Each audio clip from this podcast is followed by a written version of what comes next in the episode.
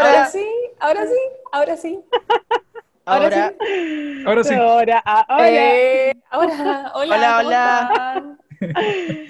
¿Cómo están este domingo de, de fomeo? Ah, en la tarde. Motivados, motivados. Uf, como siempre. Siempre motivados, siempre dispuestos a una grata conversación. Siempre motivados a fumear. Aunque nos falta Carlitos. intensa la semana. Sí, no nos acompaña Carlitos hoy día. No. Carlitos, saluda a Carlitos. Saludos a Carlito. Saludos Carlito, que es probable que después vea este, este podcast. Sí. Claro. Eh, así, pues, así nos vamos, partamos viendo lo que ha sido la semana, que ha estado bastante intensa. Eh, anticipábamos nuestro episodio anterior especial de eh, proceso constituyente, que lo pueden encontrar en nuestro canal de YouTube y también en Spotify, hablábamos de que este miércoles partió ya de lleno la campaña oficial eh, para el plebiscito, donde analizamos un poco el despliegue de los comandos y ya hoy día cumplimos cuatro días de la campaña. Y también algo sumamente relevante que es eh, el aumento de los casos COVID de contagio, que hasta la fecha de ayer eran 2.033 nuevos eh, contagios reportados. Es un aumento significativo de lo que ha sido los últimos 15 días, algo que, que ha llamado la atención en, distintas, en distintos referentes, en distintas organizaciones, debido a que nos acercamos ya a lo que es la fecha de lleno de, votación. Ahí es donde con esto quiero abrir la conversación y que podamos analizar un poco cómo esto del panorama general, en verdad, que está con la pandemia en Chile, em, el estado de excepción, movilizaciones, hay de todo un poco. Sí, Javi, yo creo que completamente estupefactos, yo creo, todos con las cifras que nos, que nos acabas de decir.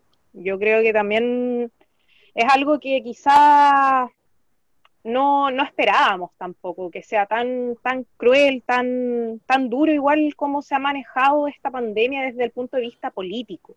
Que finalmente eso es lo que ha pasado. O sea, ha habido un aprovechamiento político importante del manejo sanitario de esta, de esta crisis, de esta pandemia, ¿cierto? Eh, del cual se ha reflejado en que las medidas que se han tomado han sido netamente para, ¿cierto?, salvaguardar los intereses de los que nos gobiernan hoy en día y no pensar en la gente, no pensar en los trabajadores, no pensar en las mujeres.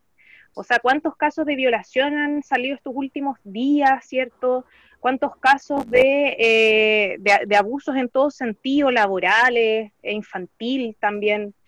Así es que eh, ha sido complicado. Yo creo que la gente está muy agotada. Es un sentir que, que, todos nos hemos podido dar cuenta un poco conversando con el vecino, la vecina, ¿cierto? Estamos todos cansados ya, se acerca el 18, no sabemos qué va a pasar, no sabemos si esto va a empeorar, ¿cierto? Eh, y en ese sentido, algo que es importante, por lo menos, que hemos podido también decir, repetir un poco a, nivel de, los programas que hemos ido grabando nosotros, ha sido de poder cuidarse entre todos, de cuidarnos nosotros, ¿cierto? Porque se vienen hartos desafíos como el plebiscito, ¿cierto? Eh, el, el, tema de salir a movilizarse, de ayudar, ¿cierto? A ser voluntariado. Y en ese sentido, me gustaría me gustaría poder profundizar en, lo que ha sido la militarización que ha llevado también, que, va de la mano, ¿cierto?, con esta crisis sanitaria. En ese sentido, la única respuesta que ha tenido el gobierno frente a, a, una situación muy delicada ha sido la militarización, siendo que en otros países donde han logrado contener mayormente las cifras, como Suecia, ¿cierto?, Cuba, eh, Vietnam, otros países han demostrado que la prevención y el diálogo constante con distintas organizaciones y con la ciudadanía ha sido fundamental, ha sido clave. Y eso es lo que ha carecido hoy en día. Y en ese sentido, creo que queda mucho que desear de, las políticas de, mm, neoliberales, ¿cierto?, que se han implementado y que, que finalmente son respuestas a, todos estos años, ¿cierto? Que no son 30 pesos, como se decía, sino que son 30 años de un modelo que lo único que ha hecho es eh, fragmentar, ¿cierto? Y debilitar el sistema público. Así que yo me quedo con eso, chiquillos, por ahora para, para entrar en este, en este tema. No sé qué opinan. Sí, mira, respecto a lo que planteáis tú, Laura, eh, le sumaría un detalle que es particular, que dentro del contexto coronavirus y crisis las diferentes crisis que en este momento atraviesa tanto Chile como el mundo, eh, bueno, en el particular ahora en el caso de Chile, hace esta semana se alcanzó el nuevo pic como de contagios después de, varias semanas manteniéndolo relativamente a raya. O sea, relativamente en el sentido de que los contagios eran menos de, de 2.000 personas. Eh, y bueno, en el contexto nacional también, de la misma propia crisis sanitaria y la crisis económica y, social que atraviesa Chile, hoy día también nos encontramos, por ejemplo, con la problemática de la Araucanía, que, ha alcanzado otros tipos de ribete. Creo que hay que ser bien, bien consciente como del actual paro de camioneros, por ejemplo, en el tema de la propia militarización. O sea, el paro de camioneros básicamente lo que busca es reformar un el código penal eh, busca eh, poner, entre comillas, como la típica llamada mano dura, mano dura de, frente a los terroristas, como llaman ellos. Pero el problema va más allá que el asalto a camiones. O sea, aquí la zona de conflicto en particular es, la zona de la Araucanía.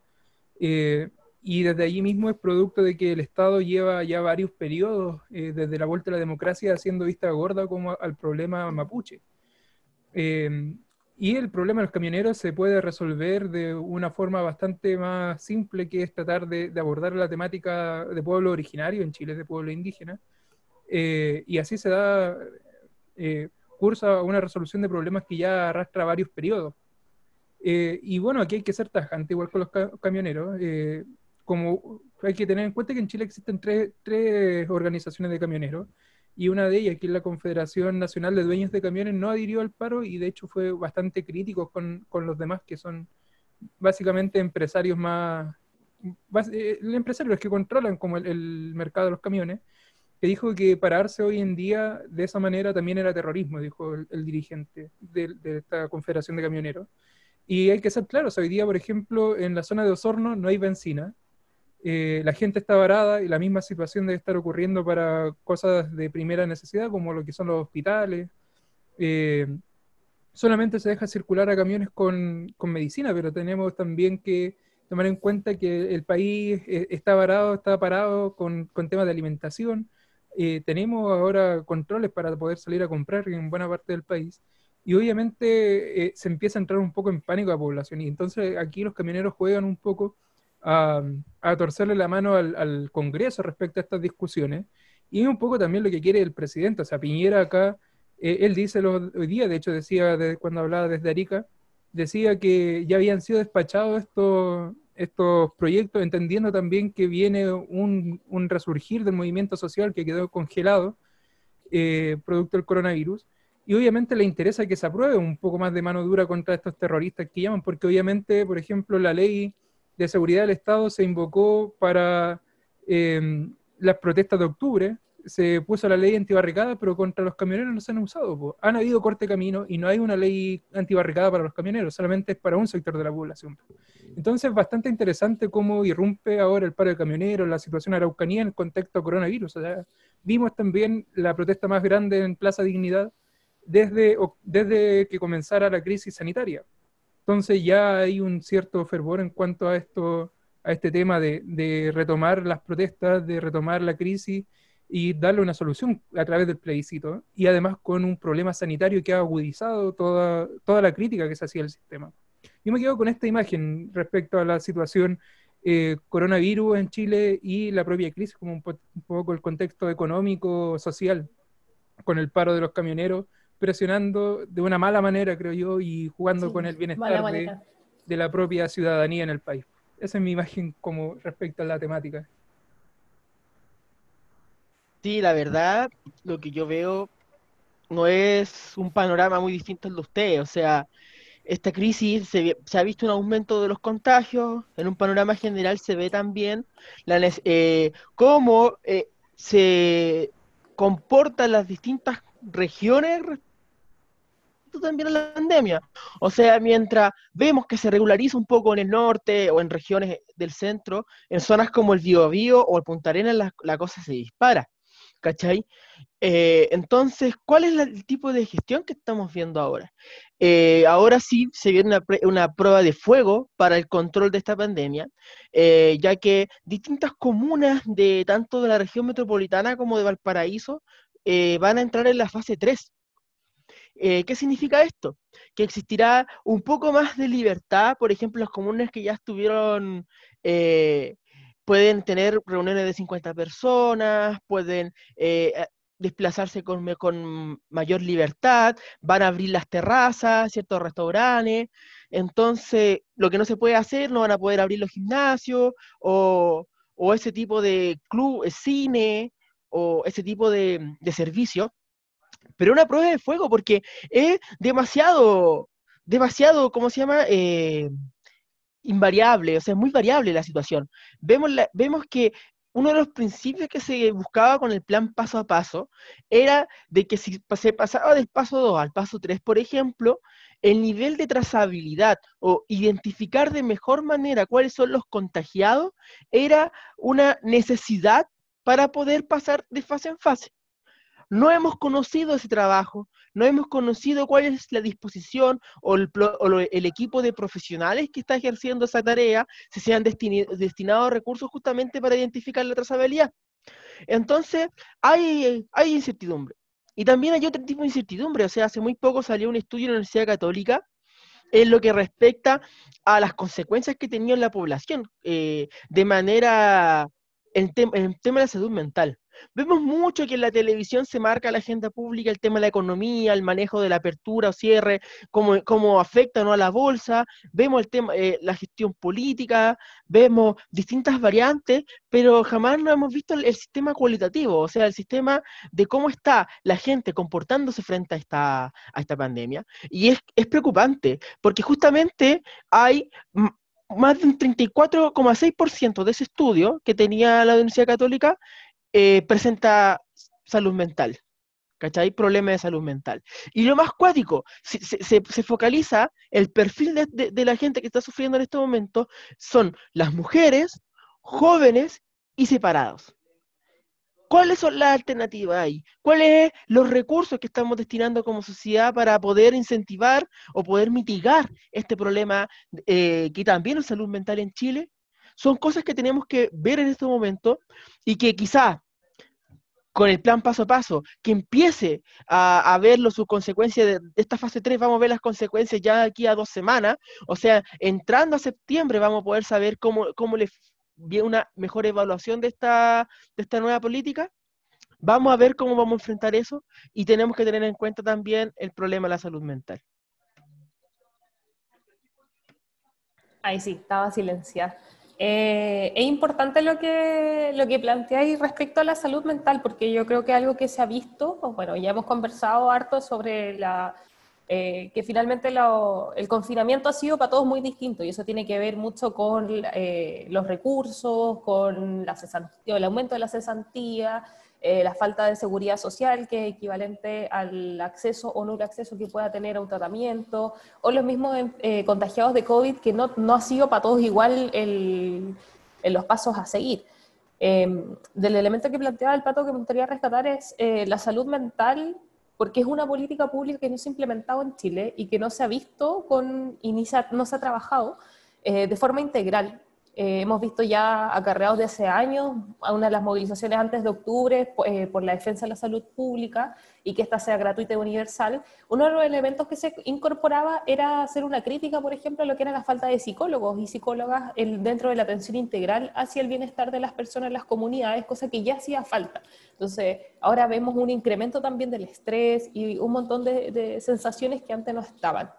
Eh, sensaciones también que van acompañadas de, la rabia, de la injusticia, de cómo también no se han tomado medidas adecuadas para enfrentar la crisis económica que ha tocado a todos y ha golpeado a todos de una u otra manera, pero a, la gran parte del país la ha afectado.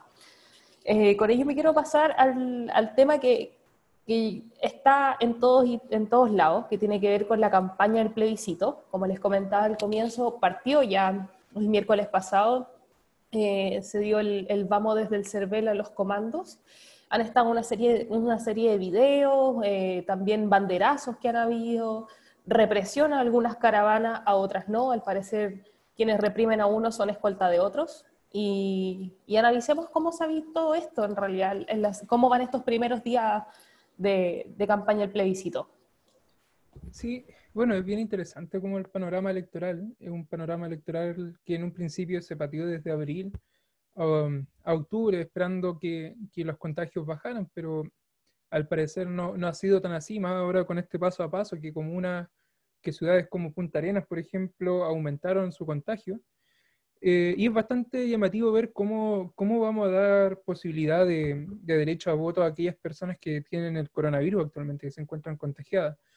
He estado leyendo como un poco la realidad internacional, algunas eh, elecciones que se están llevando a cabo, se llevaron a cabo eh, durante el periodo de crisis, principalmente ocurre en Europa, un poco en Medio Oriente, por ejemplo, el caso de Israel llevó a, cabo las elecciones donde se enfrentó a una abstención muy grande. Eh, mismo situación similar pasó en, París, un poco con temor a, enfrentar estas elecciones, decía la noticia del diario, eh, producto de esto, o sea, del miedo al contagio. Eh, y también se enfrentaron como un poco a la misma situación respecto a cómo hacer votar, si es que se permite o no hacer votar aquellos que tienen contagio de, coronavirus. Eh, en el caso particular de Chile, nuestro sistema electoral no contempla ningún otro voto más que el presencial frente a la urna, eh, echando uno la papeleta, pero sería importante darle una vuelta, o sea, a, cómo innovar, aunque estamos ya bien encima y sobre la marcha y todavía no se le da una solución, a cómo innovar en el sistema propio electoral. O sea, podemos eh, revisar quizá un voto electrónico, revisar el voto por correo, pero cada una de las ideas que se han ido dando, el CERVEL la ha ido desechando por una u otra razón. O sea, por ejemplo, el hecho del voto por correo, por correspondencia, donde se deben identificar las personas, eh, ha sido un problema porque no van a poder salir de las casas. Porque obviamente se le pide hacer cuarentena, se vio en un momento implementar algunos centros de salud para poder hacerlos votar, pero también obviamente se, se desechó la misma opción y el tema de del voto electrónico cae la duda en que cómo vamos a cerciorar que el voto llegue como corresponde y se vaya almacenando como corresponde, sin un fraude electoral. Es necesario en este aspecto ir revisando cómo, cómo permitir el derecho a, elecciones a, aquellos que están contagiados, poder eh, formar parte de, esta decisión tan importante que ocurre en el país, que ya se aplazó una vez, recordemos que el plebiscito era en abril, eh, y empezar a, a revisar quizás nuestro propio sistema electoral, o sea, eh, nos demoramos años en incluir a la gente en el extranjero y hoy nos enfrentamos al contexto de pandemia sin, una, sin recoger la experiencia de los países eh, e, extranjeros que ya enfrentaron elecciones durante este año. Eh, es necesario, ya hay varias propuestas de parte de, la oposición respecto a cómo, cómo llevar a cabo. ahora queda decidir, o sea, el gobierno se ha cerrado netamente a, votar que, que, los enfermos de COVID voten, no obstante, debemos eh, ver y garantizar este derecho, o sea, es necesario garantizarlo, es importante la decisión, más cuando aún de la misma derecha, por ejemplo, han salido ideas como eh, ponerle un, un quórum mínimo de, de, entrada al plebiscito, cosa que no estaba previsto. Entonces es necesario buscar este, este, este derecho que se cumpla y también desde dentro del mismo contexto eh, ver un poco como, como eh, posibilidad abrir más el espacio democrático a los diferentes contextos. ahora estamos en un contexto de pandemia, pero muchas veces la tercera edad queda excluida eh, de las elecciones, ya sea por el hecho de no poder asistir a un local de votación, deberíamos comenzar a, resolver este asunto y hacer un sistema más inclusivo, considerando la brecha tecnológica, por ejemplo, y la capacidad de, acceso eh, al, al propio derecho de ejercer el voto es un tema interesante que se debe resolver, hay que luchar para que se incluyan más, no solamente van a beneficiar a aquellos que están enfermos de coronavirus, sino que también a los que tienen una movilidad reducida, eh, más aún ahora que es complejo acceder producto de las mismas limitaciones que tiene eh, actualmente el país por el contexto sanitario. Sí, vemos igual un escenario complejo que ya se ha visto en las campañas, ya se ha visto en cómo se han desplegado los distintos comandos para poder enfrentar este escenario en contexto de pandemia, pero también hay, digámoslo, hay crisis, de la crisis pandémica también hay crisis política, se reordenan las fuerzas también, y vemos como por ejemplo cómo ahora, eh, sorprendentemente, sectores de digo sarcásticamente, sorprendentemente, eh, sectores del, de, Renovación Nacional están sacando ya eh, una agenda que van por el apruebo. Buscan, y me llama la atención que, está, que ellos eh, supuestamente buscan romper con todo lo que tiene que ver las fake news que han visto, el temor, el temor que tiene la misma derecha por eh, lo que ha pasado o, lo que va a pasar después del plebiscito. O sea, eh, ellos buscan como contener ese temor, pero eh, lo que plantean es que uno de los puntos centrales que dicen es que no va a haber hoja cero. Que, por ejemplo, que hay muchas cosas que confunden en la ciudadanía, que no va a ser un salto al vacío, y que hay varias cosas de, de esta constitución de que van a seguir vigentes, dijeron. O sea, me llamó la atención ahí cuando plantearon eso, pero eh, después dicen que los derechos fundamentales como la vida, la propiedad y ese tipo de cosas están garantizadas por derecho internacional y todo, pero me llama la atención ese tema de la hoja cero, o sea, eh, creo que en este contexto la derecha ya... Eh, hay parte de la derecha que sabe que el rechazo es un salto al vacío. Vimos ahora al imputado Longueira, perdón, no es imputado, acusado Longueira por CQM, a, buscar eh, apostar por el apruebo, decir que hay que quitarle la hegemonía del apruebo a la, a la izquierda, pero ¿bajo qué condiciones? Pues, o sea, ellos justamente ya están mirando ya eh, las, las elecciones del, de, lo, de las autoridades constitucionales, de, la Convención Constitucional, ya lo están eh, prevaleciendo. Pero e, este, este reorden de fuerzas que se hace me llama la atención porque eh, sabemos que son las personas más que fueron las defensoras por 30 años de esta constitución que justamente les garantizó el poder por este todo este tiempo. Eh, el mismo Longueira, eh, gracias a todas las herramientas jurídicas que existían, pudo poder ser sobreseído a pesar de todas las denuncias y evidencias que tenían por el ser el niño símbolo de SQM. Entonces, ¿cuál es ahora? ¿Cuál es ahora es su, su apuesta? Su apuesta va a ser justamente eh, ir por el apruebo en, en, unos sectores de la derecha, hay otros que por coherencia, por buscar eh, no, no, no romper su capital político van a ir por el rechazo, pero si no apostaron porque el plebiscito no se hiciera, ahora se va a hacer, se va a apostar por eh, justamente empezar a quitarle el espacio ya a la izquierda en ese, en ese espacio. Creo que hay que estar atentos, hay que estar atento a estas jugadas, es súper importante saber eh, cuáles son los recursos, cuáles son las condiciones, y hay que ponerle mucho ojo que lo que plantean de que no van a empezar con la hoja cero. O sea, ¿cuál es la hoja cero para ellos que, con el acuerdo nacional? que tuvieron. ¿Qué cosas no quieren tocar que se garantice con este acuerdo que, firmaron eh, bajo el miedo del 19 de noviembre? Que bajo el miedo de que la institucionalidad se cayera por la misma gente, ¿qué cosas es la, eh, hoja cero si nosotros nos plantean que había hoja cero?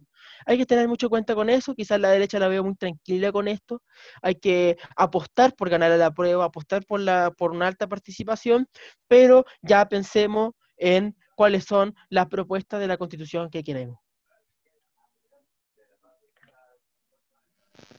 Yo quiero volver un poco al punto que, que decía el Pedro. Eh, con respecto a, la participación, ya eh, claramente la única carta que le queda a la derecha que hemos podido ver, porque efectivamente el pato lo plantea muy bien. Eh, acá hay una especie de, de, de, transfiguración, travestismo, una cosa, pero completamente ya profanada, ¿cierto? De lo que es los ideales de la derecha, la UDI, ¿cierto? Una cosa ya que no tiene ningún límite, o sea, acá cualquiera se dice socialdemócrata, se dice el día de mañana hippie, o sea, no sé, un montón de cuestiones que ya uno ya prefiere ni escuchar.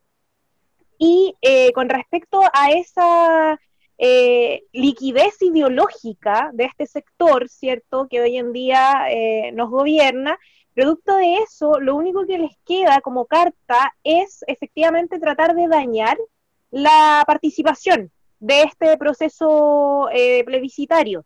Y en ese sentido, el, Pedro le plantea, o sea, el tema del quórum, ¿cierto?, eh, de entrada para el plebiscito, también la fuerte militarización que se ha, eh, que se ha estado instalando, ¿cierto?, para, para poder em, divagar y reprimir todo tipo de manifestación social, porque digámoslo también, en la Plaza Dignidad el viernes pasado las 300 personas fueron gaseadas, eh, mojadas, ¿cierto? O sea, imagínate en plena pandemia, alguien mojado, en pleno invierno, llegando a su casa, o sea, no tiene ningún sentido. Y más encima los gases, o sea, con el tema de las vías respiratorias, peor aún.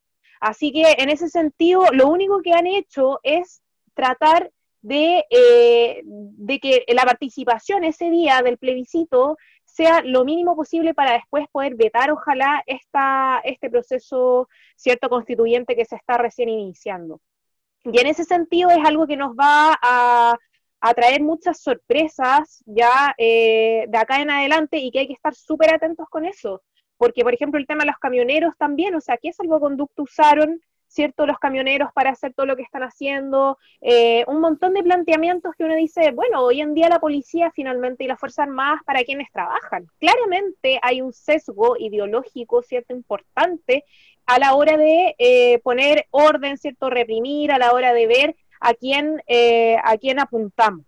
Y en ese sentido, es un llamado, yo creo un poco que tenemos que hacer nosotros como jóvenes, ¿cierto? De poder asegurar la participación ese día, ya el 25 de octubre, yo creo que todos vamos a tener que pelarnos una papita para ir a buscar, ¿cierto?, al vecino más viejito, a poder llevarlo, ¿cierto?, a, a, rajarse con unas mascarillas, los que podamos, ¿cierto?, o sea, podamos, de, de poder ver distintas eh, alternativas para que efectivamente la gente vaya a votar ese día y eh, que no quiere finalmente que eh, este proceso que nace desde las movilizaciones del 19 de octubre del año pasado, que es un proceso que la gente la siente como suya, una ganada, ¿cierto?, de poder decir, mira, tenemos un plebiscito, producto, fruto de nuestra lucha, que ese proceso ahora no venga a ser mermado, ¿cierto?, por esta gente que no le queda de otra que reprimir, no le queda de otra que eh, jugársela para una baja participación, para poder eh, agarrarse de algo y decir que esto no está funcionando.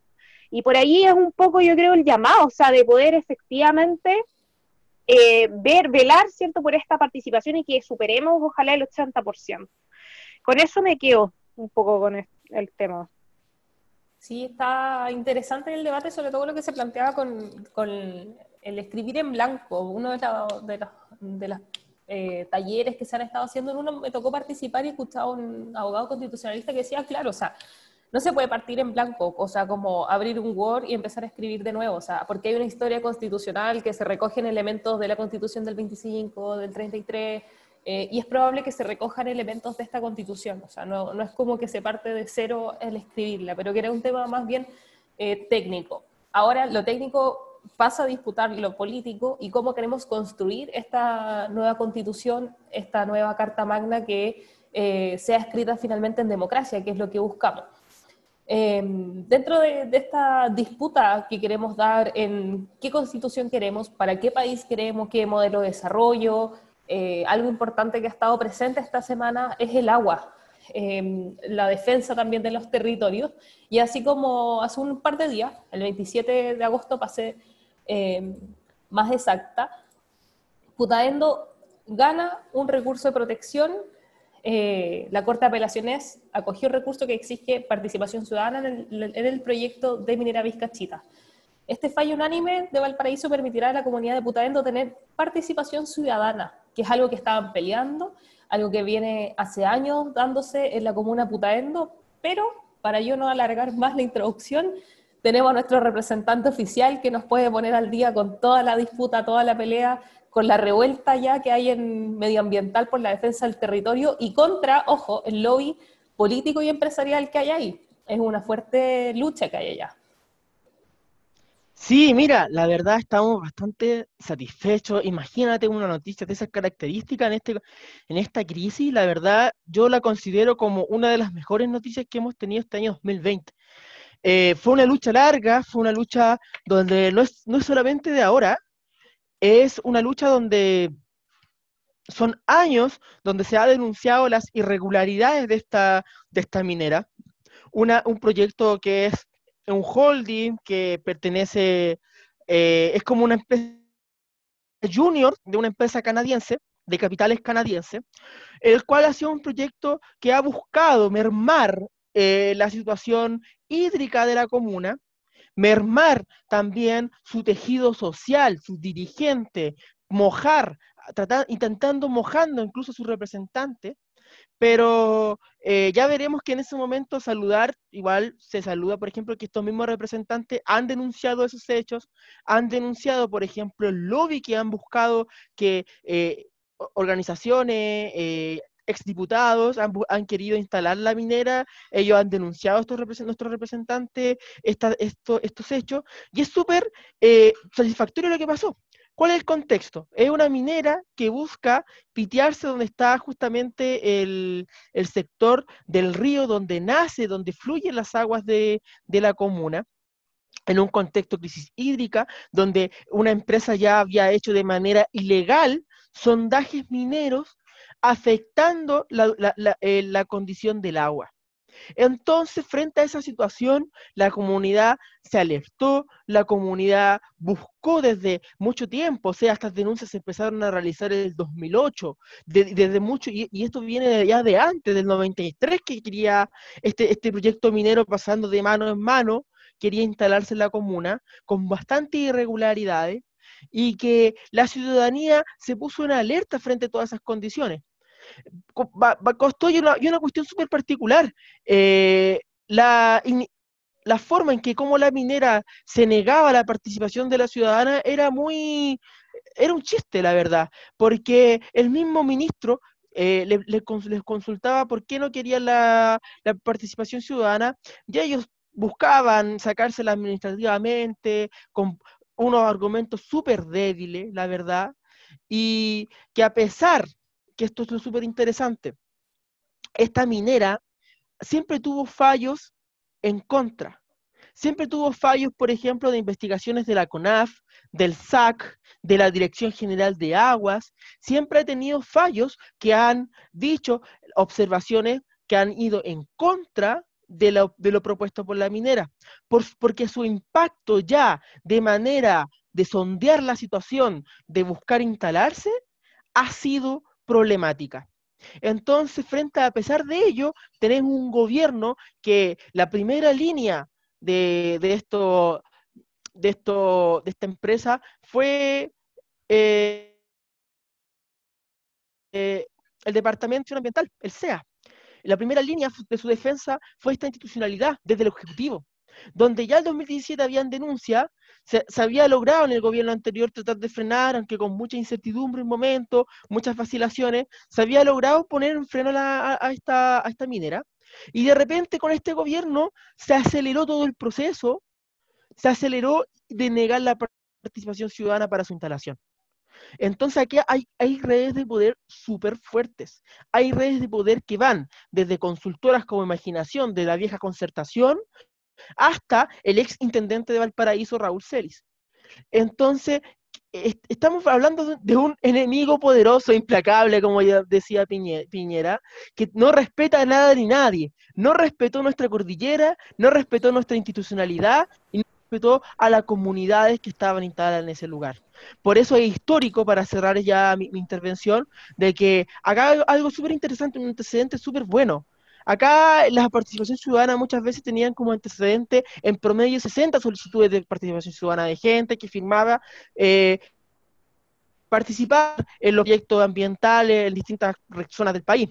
Acá en Punta se lograron 2.000 peticiones, 2.000 cartas exigiendo participación ciudadana, que por eso se, se, demoraron en, aprobar cada una, en aprobar minuciosamente si su RUT, si estaba autorizado, si estaba, era legítimo ese poder que decía la gente que se mandó para el, el judicial. Y eso marca un hito. Es un hito que ni la Corte de Apelaciones pudo, pudo pasar por alto.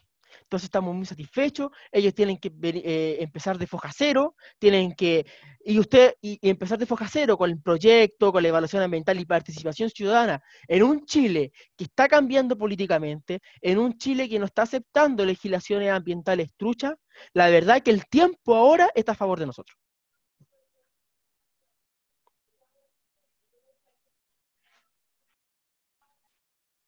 Gran avance ahí para pa Putaendo. Todo el un rato. Orgullo, un orgullo ahí, 2.000 firmas, eh, es tremendo. Todo el rato, Pato. O sea, yo creo que los elementos que nos estáis dando en este momento son cruciales. Son cruciales para que también podamos hacernos el panorama de cómo efectivamente estas grandes empresas, ¿cierto?, son capaces de, intervenir territorios sin ningún tipo de consideración frente a la población, ¿cierto?, que habita, a, distintas también eh, creencias eh, que se da sobre todo, por ejemplo, en el tema de los indígenas, entonces, en ese sentido es, importante saber hasta dónde son capaces de llegar y esto, como dice el, pato, eh, esta buena noticia es un avance tremendo y que tenemos que seguir avanzando en ese plano. Y avanzar en ese plano significa tomar conciencia y crear otras formas de vida distintas también, ¿cierto? A lo que nos plantea el sistema. Y en eso quiero, quiero mi aporte eh, va a ser eh, también de dejar el desafío de eh, ir leyendo e ir aprendiendo de otras prácticas, otras formas de vida, ¿cierto? Que nos alejan de este extractivismo extremo, de esta sobreproducción, de este consumismo, que es completamente injustificable y que finalmente nos tiene como nos tiene hoy en día con una pandemia. Porque ya está eh, probado que esta pandemia surge de esta crisis medioambiental producto de una sobreproducción Em, de, alimentos, ¿cierto? Y con esta, eh, este quiebre del ecosistema entre los animales, ¿cierto? Salvajes y eh, los industriales que están siendo eh, utilizados, ¿cierto? Y que también es una reivindicación importante del movimiento animalista.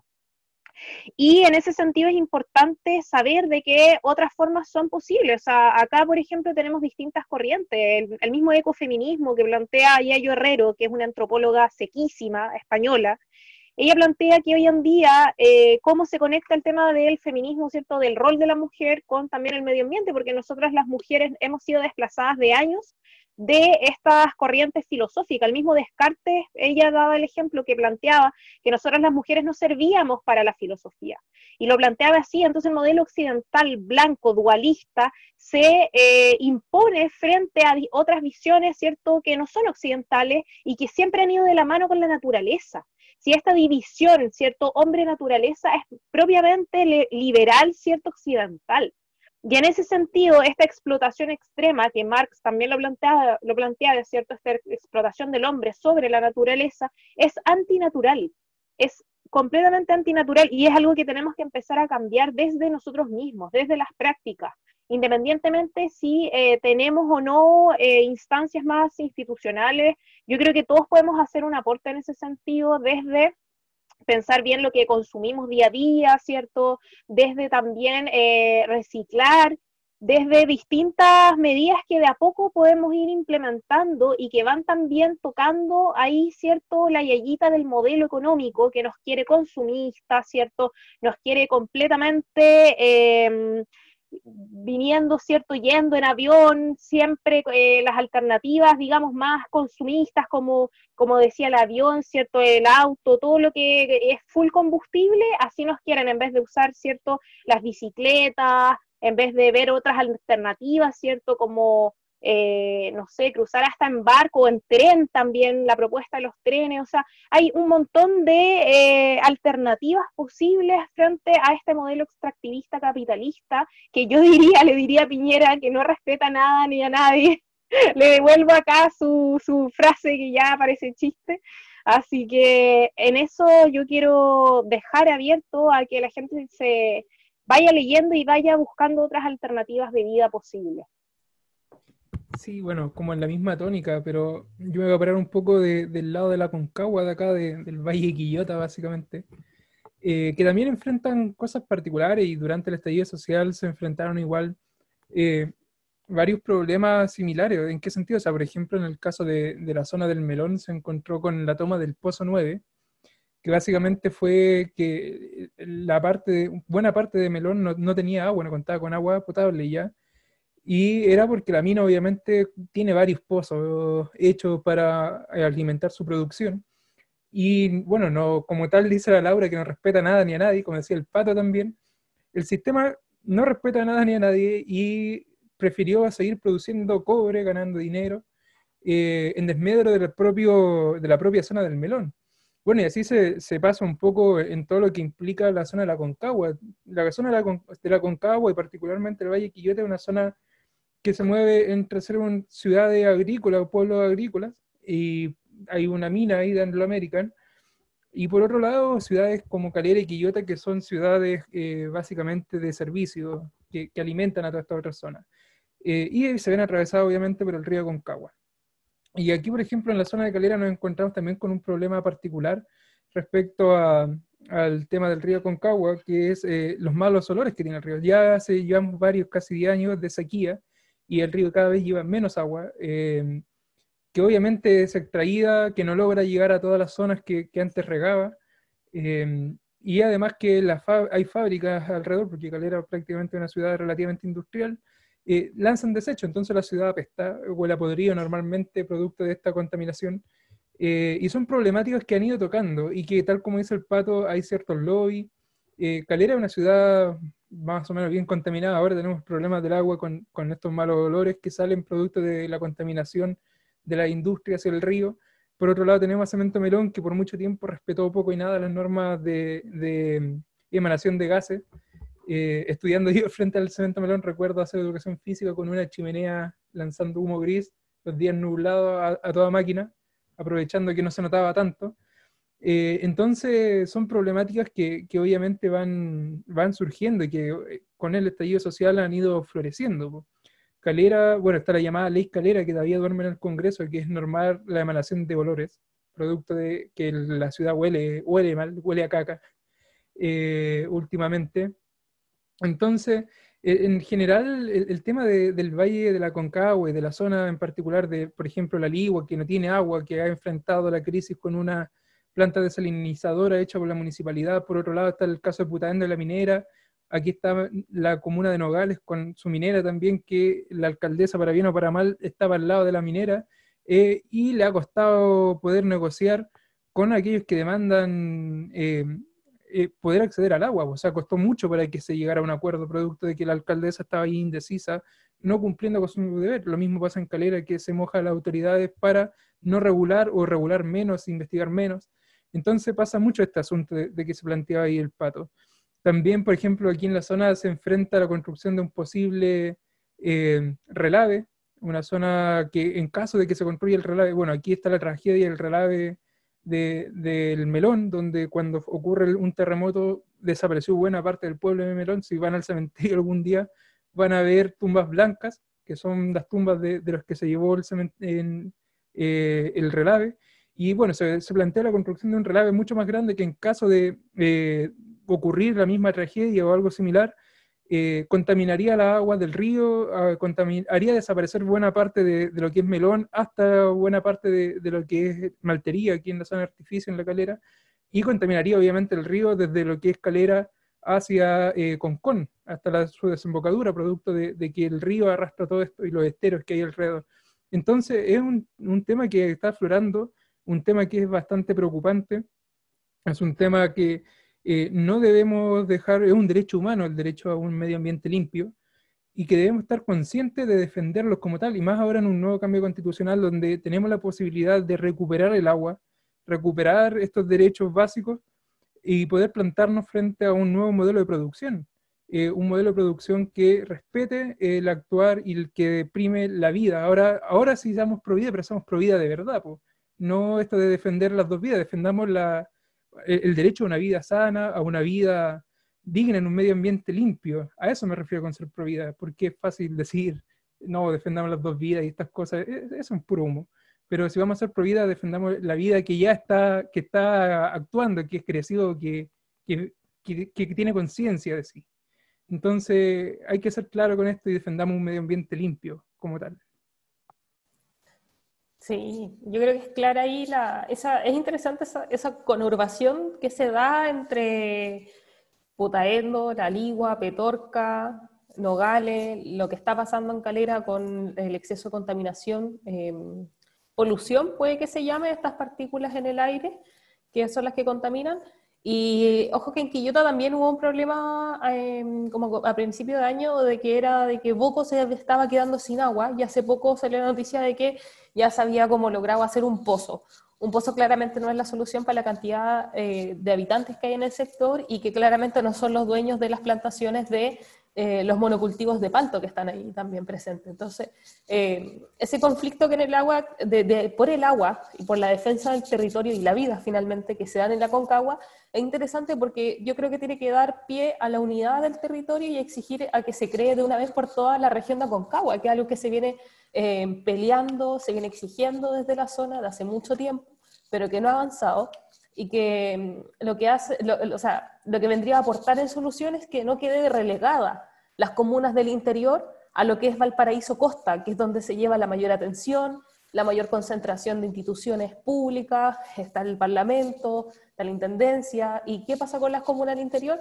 Están también dando una tremenda pelea, pero nadie los pesca. Entonces, creo que ahí sería bueno volver y retomar y darle con más fuerza en este proceso constituyente la importancia de la autonomía de las regiones y el reconocimiento también de, la, de las regiones que se forman in situ geográficamente, porque Valparaíso es muy amplio y claramente existe una relegación hacia quienes están al interior.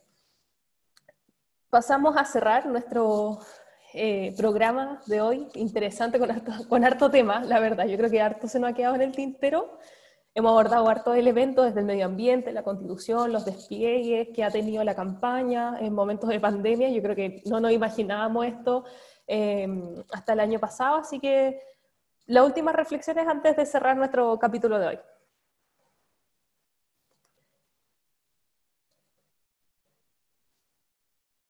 Sí que voy a la Laura, ¿no? No, acá estoy, que ah. no, no podía buscar el, micrófono, las cosas de la tecnología. Eh, sí, no, yo creo que se nos quedan hartos temas en realidad. Y mm, bueno, lo bueno es que eh, se vienen hartas sorpresas, yo creo también en general, tanto a nivel político, ¿cierto? Eh, como también a, a nivel de nosotros mismos de este podcast, que se vienen hartas cosas motivantes y que bueno, yo creo que tenemos que estar eh, más convencidos que nunca en realidad que el momento, el momento del cambio es ahora, es ahora. Yo creo que eso es un poco lo que, el sentir que tenemos que tener, eh, porque si no es ahora no va a ser nunca. Y en eso tenemos que estar conscientes también y que por más que sea a veces difícil, ¿cierto? Que se vea como todo negro, todo gris, yo creo que de alguna cierta forma ya está demostrado que cuando nos unimos, cuando queremos algo, cuando nosotros usamos como personas nuestro poder y decimos basta o decimos eh, hagamos un cambio, se puede. Y en eso del poder, en eso de la esperanza está finalmente el, el, poder levantarse todos los días y seguir luchando, porque finalmente si no somos nosotros mismos quienes hacemos estas cosas, siempre van a ser esta gente tóxica, ¿cierto?, eh, que va a, a, ocupar esos espacios. O sea, si nosotros no estamos ahí en nuestra junta de vecinos, no estamos, eh, por ejemplo, acá ahora mismo hablando de estos temas, si nosotros no somos los que hacemos historia, de verdad esta gente no va a parar y no va a parar en todo sentido hasta que el planeta se destruya, ¿cachai? Así como modo conspirativo, pero igual es verdad, porque ellos tienen, el Trump, por ejemplo, tiene un búnker, ¿cachai? Eh, hay muchas de estos multimillonarios que tienen, que compraron las tierras en la Patagonia, que ya tienen búnker, entonces, no, no creo que se rajen el día de mañana con un búnker para todos nosotros, ¿cachai? Eso no va a pasar. Así es que ese es un poco el mensaje de, de seguir en esto, de, de dar ánimo también, yo creo, porque a veces baja un poco, ¿cierto?, el ánimo, a veces uno se siente un poco más desesperanzado, hay días en que, claro, uno ve que quizás no hay salida, pero yo soy una convencida de que sí, de que sí hay salida y que depende netamente de nosotros y nosotras. Bueno, como para ir cerrando también, bueno, me sumo un poco a lo que dice la Laura, yo creo que este es el momento de decidir, de cambiar, de construir un nuevo Chile, más hoy que estamos, por ejemplo, en, el Día Internacional del Detenido Desaparecido. Eh, voto apruebo por aquellos que soñaron con un Chile nuevo y que terminaron, que terminó tristemente con, con la dictadura. Em, y por eso, o sea, yo creo que ahora es cuando tenemos la opción de votar. Tenemos la opción, quizás no es las condiciones que queríamos, se hizo un, un pacto de paz, entre comillas, entre, entre gallo y medianoche. Eh, pero tenemos algo, tenemos, podemos construir algo, es importante ganar la convención constituyente, más allá si nos gusta o no, y ganar los constituyentes, porque ahí es cuando hay que, poder modificar luego eh, las diferentes cosas que pueden quedar en la constitución. Eh, es ahora cuando podemos luchar contra el terrorismo en la Araucanía, y me refiero no al terrorismo mapuche, sino que a ese terrorismo de Estado, desmilitarizar, buscar reconciliar los pueblos originarios con, con el Estado chileno, eh, construir también una columna vertebral diferente al camión que traslade eh, los recursos de, dentro del país, las cosas de, primera necesidad, y a la vez también proteger nuestras materias primas. como ya dije, hay que ser provida de verdad y provida implica cuidar el medio ambiente, no, no cuidar, no, no limitar la, libertad de decidir de la mujer, eh, porque el medio ambiente es donde desarrollamos nuestra vida, pues, nuestra forma de construir y pensar, y proteger el agua y proteger eh, lo esencial, pues, recuperar los recursos naturales para Chile, que lo ocupe eficientemente y que se le, da, que se le dé eh, primacía a la capacidad de, de vivir en ciudades limpias. Me quedo con eso. Hoy es el momento de cambiar la constitución. Apruebo eh, y apruebo una convención constituyente para poder decidir una primera constitución con todos y todas, con todos. Sí, la verdad es que rescato lo que dice Pedro respecto a que hoy día es un día de memoria, o sea, qué bueno que nos demos este espacio también para reconsiderar, resignificar también lo que es un día como el Día de los Desaparecidos que acá en Chile todavía no hay reparación, hay mucho, hay incertidumbre, ¿dónde están? Entonces, me gustaría rescatar también unas palabras de Galeano en ese sentido, que él planteaba que los desaparecidos son los muertos sin tumba, las tumbas sin nombre, pero también desaparecieron esa, esa, esa institucionalidad represiva, el objetivo para poder desaparecer a estas personas era para desaparecer un proyecto colectivo. Entre ellos, eh, Galeano planteaba que también desaparecieron los bosques nativos, el derecho a caminar, el derecho a respirar, los empleos seguros, las jubilaciones seguras, las casas sin rejas, las puertas sin cerradura, el sentido comunitario y el sentido común. O sea, eh, todo un entramado que buscando desplazar la corporalidad de las personas, desapareciendo la corporalidad, pensaron que también iban a desaparecer las ideas. Eh, hoy en día estamos en una disyuntiva donde podamos dignificar un poco más eh, este, este país en nombre de los que desaparecieron, torturaron por un Chile mejor. Así estamos cerrando este nuevo episodio del Mason para el Mundo. Eh, ha estado bastante movido, así que agradecerles, chiquillas, por la conexión. Le mandamos nuevamente un saludo a Carlitos, que no nos acompaña hoy día. Esperemos que para la próxima oportunidad sí. Aguante, Carlitos. Y a todos los que nos escuchan, invitarles a seguirnos. Se vienen sorpresas relacionadas con la música, con entrevistas, con uh. famosillos también. Así que, que estén atentos, eh, que se suscriban a nuestro canal de YouTube, que nos escuchen también en Spotify y atentos a las próximas novedades. Nos vemos durante la semana. Un saludo a, un saludo a Luchito, ah, que ahí nos escucha todos los programas para dar su rechazo ahí férrimo. Luchito en YouTube. Así que Saludos, Luchito. Ahí te vamos a estar esperando tu comentario rechazista. Oye, Laura, a propósito de Luchito, yo me quedé con una duda. ¿Quién eran las Luisas que nombraste un par de ¡Ah! Las Luisas. el Pedro de los obsesivos, ¿ah? Es de los obsesivos, yo ya te tengo, ¿cachao? No, no. No, las, las Luisas, las Luisas, no, son fans, son fans que tenemos. Fans, sí, el fans club que tenemos del MyZone. Sí, fans club, exacto. Ya pues, nos estamos viendo. Ya, besito. Muy estamos bien. Viendo. Muy bien.